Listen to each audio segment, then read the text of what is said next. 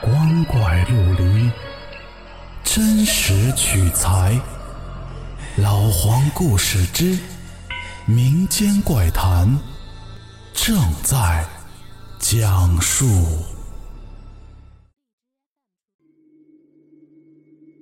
各位听友，晚上好，我是老黄。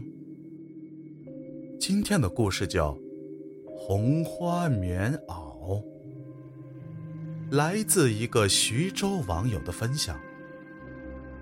这人呢，意志一薄弱，就总会遇到诡异的事儿。因此，我们要保持乐观、积极向上，才能万事大吉。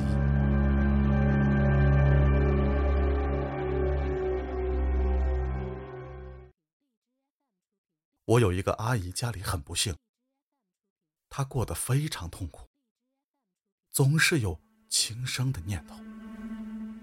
一天晚上睡觉，她见到一个非常美丽的女人，穿着红花棉袄，不停的对她说：“死了好，死了好，死了就有花棉袄。”阿姨就问她怎么死的。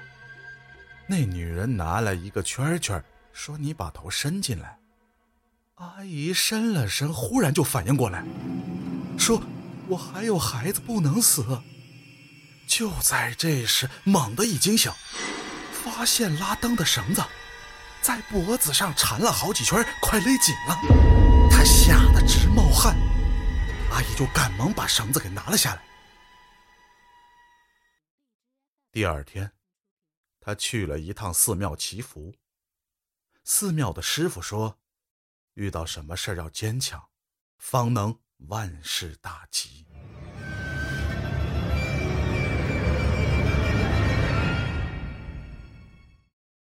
好了，故事讲完了。